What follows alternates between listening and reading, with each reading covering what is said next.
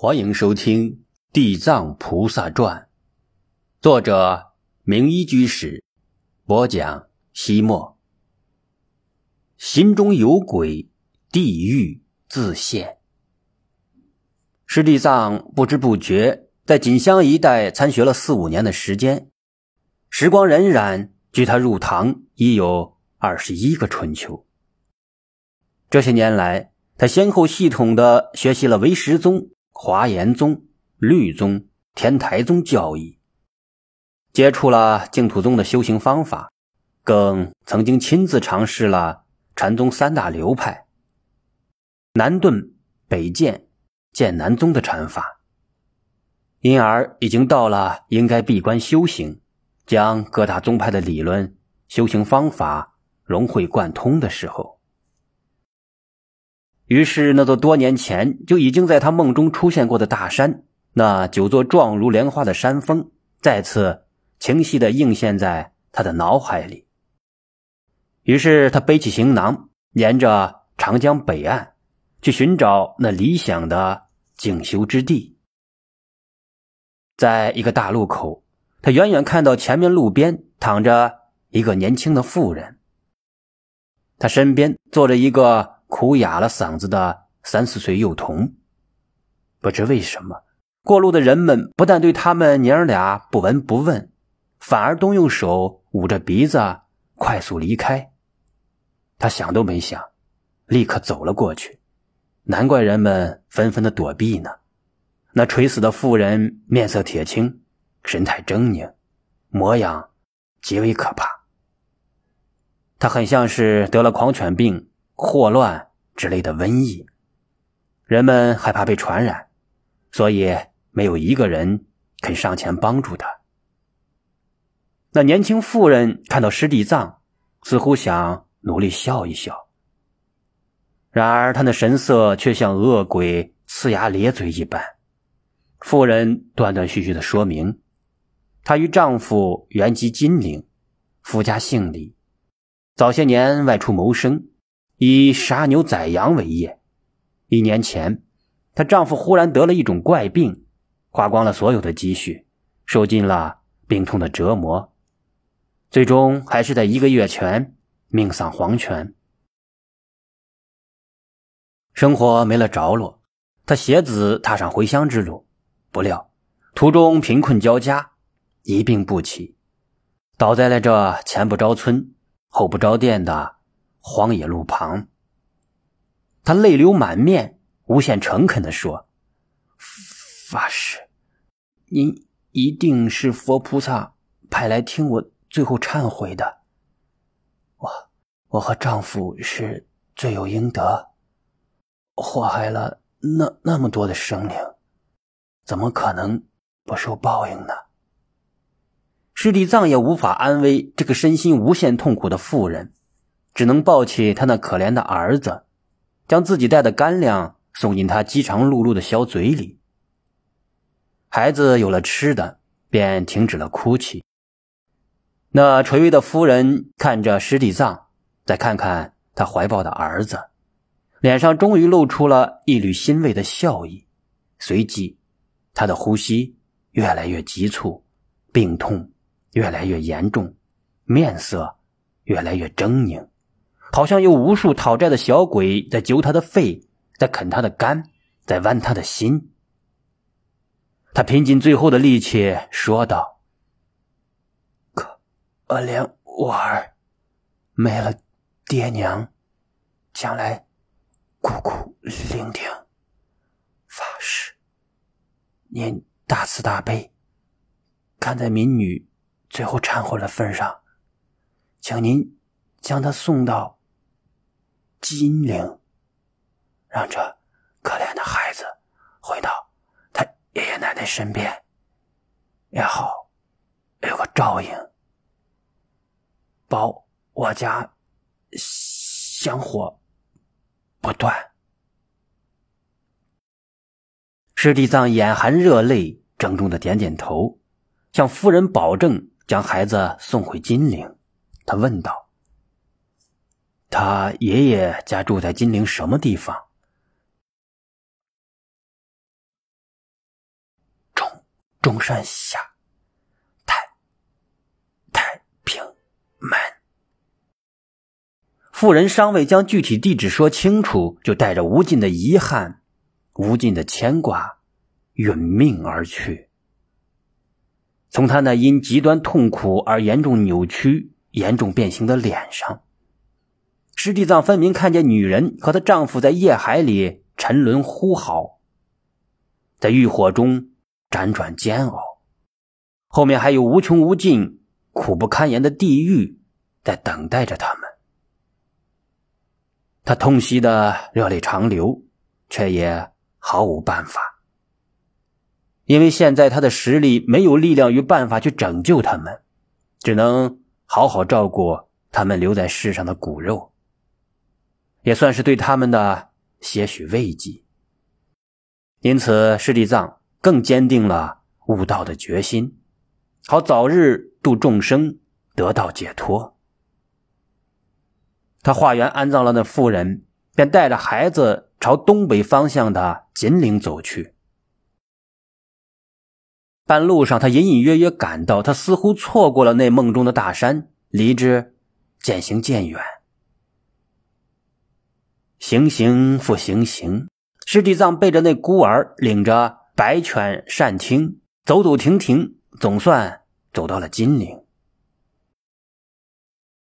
自三国时期，吴国孙权皈依康僧会起，金陵一带虽成为南方的佛教中心。六朝时期，南朝王室都尊奉佛教，因此这里高僧云集，寺院众多。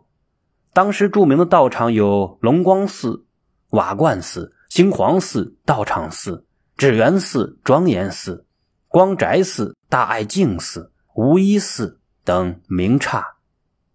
此外，本地佛教圣迹众多，如中山灵谷寺、牛头山普觉寺、幽栖寺、鸡龙山、石头山。然而，师地藏无暇参礼那些名刹古刹，因为他为那孤儿寻找家园的事遇到了极大的麻烦。这些年来，物是人非，金陵的人口变化很大。李姓又是最大的姓氏之一，他在天门山附近连续找了好几天，连一丁点的眉目也没有。没办法，他只好夜间住在太平门西边的一座破茅屋里，白天挨家挨户的打听。可是他的足迹几乎踏遍了中山、紫金山，在太平门一带来回寻找了几遍，也没有找到孤儿的爷爷奶奶。于是他只好扩大范围，可是，在偌大的金陵城寻找一个不知道名字的人，比大海捞针还要难。有一天，他背着孩子向西北方向边走边打听，不知不觉走到了路的尽头——长江岸边。因为他沿着这条大江一路走出了四川，也因为他曾经在晋州一带参学多年。他对这条浩浩荡荡的大江感到十分的亲切，好像与他有着特殊的缘分。他正望着不断流逝的江水，思索下一步的打算，忽然听到了一阵吟诵声：“大事誓愿不可测，圆杯周边无量劫。众生静候事方休。”地狱空时，愿是歇。教化众生开道场，似梦非梦，江安撇。南陵西去会九子，青山之阳有灵贴。这嗓音，这口吻，师弟藏似乎很熟悉。于是他顺着声音传来的方向望去，在江面上看到一只轻舟。像舟上站着一个衣衫褴褛的僧人，这背影他似乎又很熟悉，却又想不起他究竟是谁。好像是多年未见的师傅，又像那位神秘的云游僧。听那偈子，前半阙是在颂扬地藏菩萨，而后半阙的意思好像是在点化他。南岭西去，青山之阳。为了弄明白季子究竟是什么意思，也为了看着他到底是谁，师弟藏急急忙忙的跑下江岸，向江水边赶去。然而，那奇异僧人所乘的小舟更加的奇特，他逆水而行，却比那些顺风顺水的船行的还要快捷，眨眼之间就没了踪影。不过，他大致明白了，他不该继续像无头苍蝇似的在金陵城瞎撞了，应该沿着长江的沿岸逆水而上，到金陵的上游寻找理想的修行之地。出发前，他想找一户合适的人家收养着孤儿，可是那孩子和他熟了，死活不离开。每次被陌生人抱走，他都会声嘶力竭的大哭，拼命抓咬那些力图带走他的人。无可奈何，他实在不忍看孩子那无助、恐惧、痛苦的眼神，只好打消原来的心思，继续将这可怜的孩子带在身边。当那孩子却知师弟藏不会再将自己送出去之后，脏兮兮的小脸上露出了灿烂的笑容，扑到他怀里，叫了一声“爹爹”。他自然不能给他当爹，就收他为徒，给他起名为连生。一个中年和尚，一个四五岁的小孩，一条怪模怪样的老白犬。一同离开金陵，向长江上游走去。不一日，他们来到了涂县芜湖镇，这里有一座山，山上全是红褐色的土壤，故名鹤山。鹤山一直是一片无主的山场，九道山脊犹如九条蜿蜒而行的赤龙向外伸展。这里距离镇子不远不近，山势。也不险峻，很适合修建寺院。但作为隐居静修之所，则不太理想。芜湖以上的一段长江，江流曲折，暗如盘龙，所以他没有沿着江岸走冤枉路，而是经窥湖直趋南岭。他们一行刚刚踏进南岭城门。就被一位白白净净、满身书卷气的中年人拦住了去路。那人自我介绍道：“学生于当乃南陵本地人士，敬请圣僧到寒舍一叙。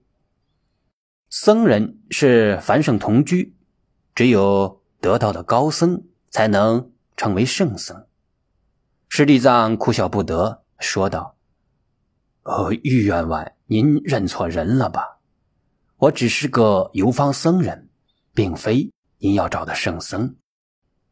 您是不是姓金？这玉当问的好生奇怪。所谓出家，就是要出离俗世，所以问出家人的俗姓是一件很不礼貌的事情。于当大概也感到了自己的唐突失礼，赶紧补充说。啊，大师，学生并非故意冒犯您，只是昨天晚上学生做了一个十分奇怪的梦，梦见徒弟爷告诉我，今日城中将有一位从海东来的金菩萨路过，所以学生便专程的恭候，与您结个善缘。贫僧俗家确姓金，也确实是从新罗来的，不过。于当听到他真是从海东来，不等他再解释，一挥手，在路旁等待的轿子立刻来到了尸体葬的眼前。轿夫们不由分说，将他与连生请进轿子，抬起来就走。